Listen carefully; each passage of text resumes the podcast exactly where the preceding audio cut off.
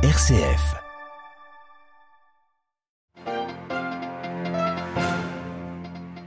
Entrée en vigueur aujourd'hui du plafonnement du prix du baril de pétrole russe, les Occidentaux l'ont fixé à 60 dollars, une mesure prise pour limiter les ressources de Moscou et son effort de guerre en Ukraine. Pas question de reculer pour autant en Ukraine pour le Kremlin. L'église congolaise se mobilise en faveur de la paix dans l'est de la RDC. Le docteur Mukwege, prix Nobel de la paix 2018, dénonce à notre micro le manque d'implication de la communauté internationale et pointe du doigt le Rwanda. Vaste opération armée et policière au Salvador contre les gangs dans une ville à la périphérie de la capitale. 10 000 hommes sont impliqués. nouvel épisode de la guerre du président contre les Maras. Il y a un an, le pape se rendait en Grèce. Monseigneur Théodore Contidis, archevêque catholique d'Athènes, évoque pour nous les fruits semés et récoltés après ce voyage apostolique. Radio Vatican, le journal, Xavier Sartre.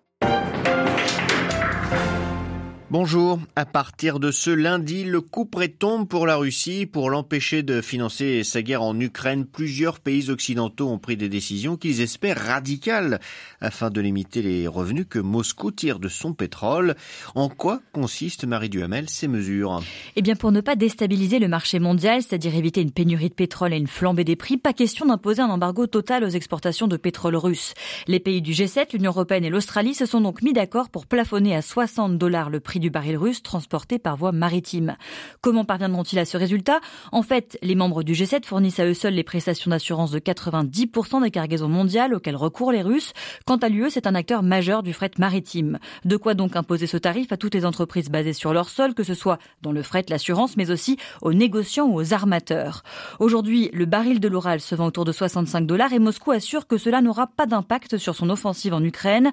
Le pays pourrait toutefois chercher à contourner ce plafonnement en recourant à une flotte fantôme, ce que font d'autres déjà, d'autres États producteurs d'or noir. L'Iran, par exemple, parvient ainsi à exporter un million de barils par jour, ce qui est moitié moins toutefois qu'avant les sanctions américaines.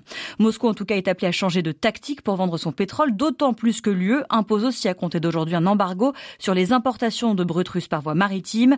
Depuis le début de la guerre en Ukraine, la Russie a tiré 67 milliards d'euros de ses ventes de pétrole à UE, à l'UE, 7 milliards de plus que son budget militaire annuel. Notons toutefois un bémol avec cet embargo. Le tiers de pétrole russe importé par oléoduc au sein de l'UE n'est pas concerné. La Hongrie, la Slovaquie, la République tchèque continueront donc de s'y approvisionner. Marie Duhamel, merci pour toutes ces précisions. Ouverture ce matin devant la Cour d'assises de Bruxelles des débats lors du procès des attentats du 22 mars 2016. 32 personnes avaient été tuées dans l'explosion de deux bombes, l'une à l'aéroport de Zaventem, l'autre à la station de métro de Malbec au cœur de la capitale belge.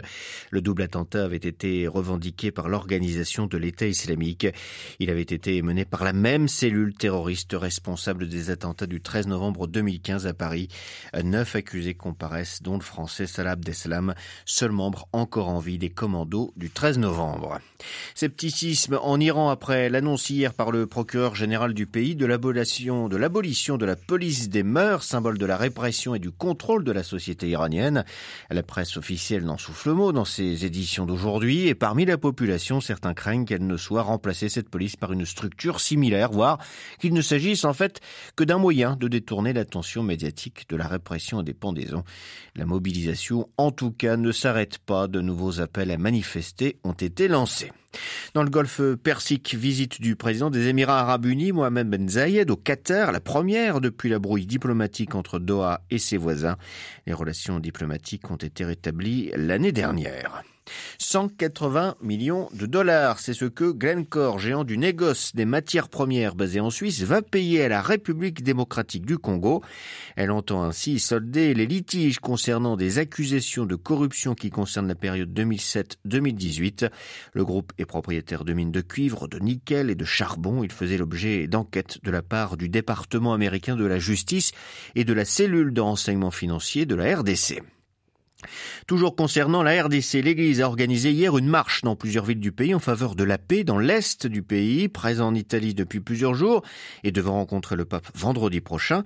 Le docteur Denis Mukwege, prix Nobel de la paix 2018, très impliqué aux côtés des femmes congolaises, estime que l'Église est dans son rôle en promouvant la réconciliation, mais ce n'est pas le seul problème. Moi, je travaille dans un hôpital où je reçois toutes les tribus qui arrivent à l'hôpital et je constate que les gens, ils mangent ensemble, ils partagent les lits, ils partagent tout. Et donc ce n'est pas un problème d'ethnie qui se battent, c'est beaucoup plus une guerre économique où ceux qui créent cette guerre font la stratégie du chaos. Ils entraînent un chaos dans la région pour permettre le pillage des ressources naturelles euh, du Congo. Et donc euh, je crois que effectivement l'Église doit jouer son rôle mais c'est moins un problème de réconciliation entre les Congolais, c'est un problème qui, qui, a commencé après le génocide du Rwanda, en 1996. Et après, ces problèmes continuent aujourd'hui, plus de 25 ans après, les Congolais continuent à payer une crise régionale qui n'était pas née au Congo, mais aujourd'hui fait beaucoup plus de dégâts au Congo que dans le pays où les génocides s'étaient passés. Le docteur Denis Mukwege au micro d'Alessandro Di Bussolo de la rédaction italienne. Au Salvador, le président Bukele ne lésine pas sur les moyens. Des milliers de policiers de militaires ont encerclé une ville de la périphérie de la capitale samedi.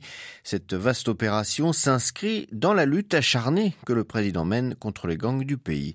La correspondance de Léa Morillon. La guerre contre les gangs continue au Salvador. Le président Naïb Boukele avait annoncé le 23 novembre que des villes seraient encerclées pour permettre des fouilles de domicile et arrestations. Soyapango, située à quelques kilomètres de la capitale San Salvador, est la première ville où cette procédure est appliquée. Depuis samedi à l'aube, plus une voiture, plus une moto, plus un bus, plus un camion ne peuvent rentrer ou sortir de cette ville d'un million d'habitants sans être contrôlés. 8500 militaires et 1500 policiers sont mobilisés pour bloquer tous les accès, tandis que des drones survolent la zone. En plus de ces contrôles, les militaires fouillent les domiciles un par un à la recherche des membres des gangs. Quelques heures après le début de l'opération, 12 ont déjà pu être arrêtés, tous avec des antécédents judiciaires, a annoncé Gustavo Villatoro, le ministre salvadorien de la Justice et de la Sécurité.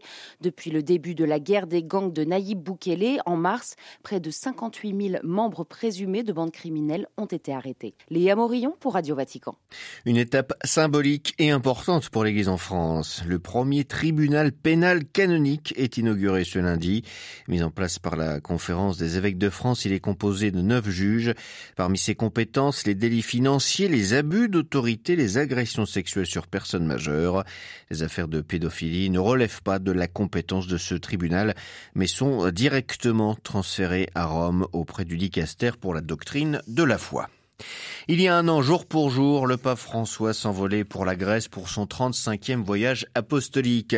Le 5 novembre 2021, l'évêque de Rome était à Lesbos pour un moment fort aux côtés des réfugiés avant de rejoindre Athènes où il rencontrait Hiéronyme II, l'archevêque orthodoxe de la capitale grecque et de toute la Grèce. Un voyage à forte connotation écuménique durant lequel le pape a souligné les racines communes unissant catholiques et orthodoxes dans ce pays où l'église romaine compte seulement 40 000 fidèles grecs. Avec un an de recul maintenant, Monseigneur Théodore Contidis, l'archevêque catholique d'Athènes, évoque les fruits semés et récoltés après ce voyage apostolique. La venue du pape François était importante parce qu'elle a donné l'image d'une église catholique qui n'est pas du tout dans la phase d'extension, d'agression, aucune image d'impérialisme religieux ou ecclésiastique. Au contraire, une image d'attention, de rencontre et d'intérêt pour les pauvres et ceux qui sont dans les besoins, spécialement pour les réfugiés qui se trouvent sur le territoire grec. Donc, ce qui est important, c'est l'image de l'Église catholique qui est souvent véhiculée dans l'imaginaire collectif grec, qui est donc une image d'expansion et d'agressivité, de, prosélytisme, alors que la présence, la parole du pape François est tout à fait différente. Et cela aide à changer l'imaginaire et les, les images qu'on porte. Il y a une évolution dans la société. Tout s'est déroulé calmement et comme euh, c'était prévu, sans réaction, sans déclaration. Alors qu'il y a 20 ans, à la première visite de Jean-Paul II, c'était dans un climat très tendu où il y avait beaucoup d'opposition. Maintenant, c'est très différent, heureusement. Monseigneur Théodore Contidis, l'archevêque catholique d'Athènes, il était interrogé par Delphine Allaire.